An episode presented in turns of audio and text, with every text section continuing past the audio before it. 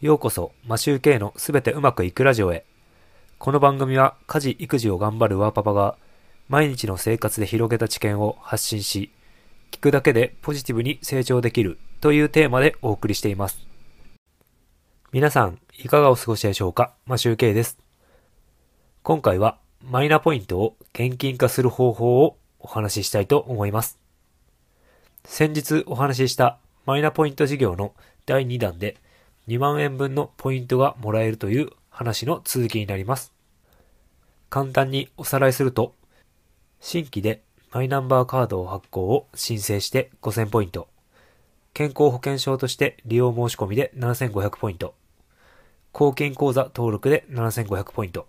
の合計2万ポイントをもらうことができます。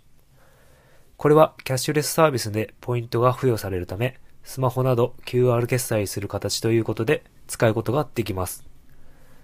国の事業としてやっていますが、お金を配らないとカード発行までみんなが動かないというのはどうかと思いますよね。それはさておき、本題のマイナポイントの現金化です。マイナポイントを現金化するには、準備するものが2つあります。それは auPay と自分銀行の口座です。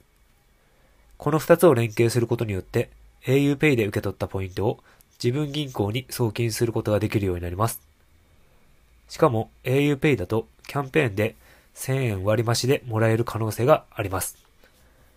いろいろ調べてみましたが、現金化するにはこの方法しか見つけられませんでした。詳しく説明している動画がありますので、一つ概要欄にリンクを貼っておきます。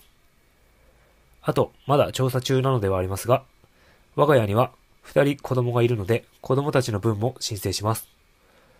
その際はどうするかということです。調べたところによると、子供のポイントも親のスマホ決済のポイントとして受け取ることができるようです。なので、特に子供の PayPay などのアカウントを作る必要はなさそうです。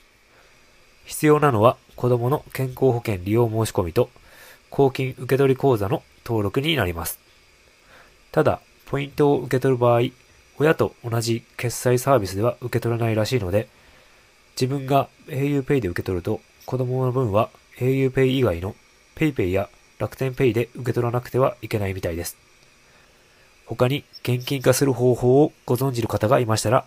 ぜひ教えてください。いかがでしたでしょうか？せっかく2万円ももらえるので、やらない手はないと思うので、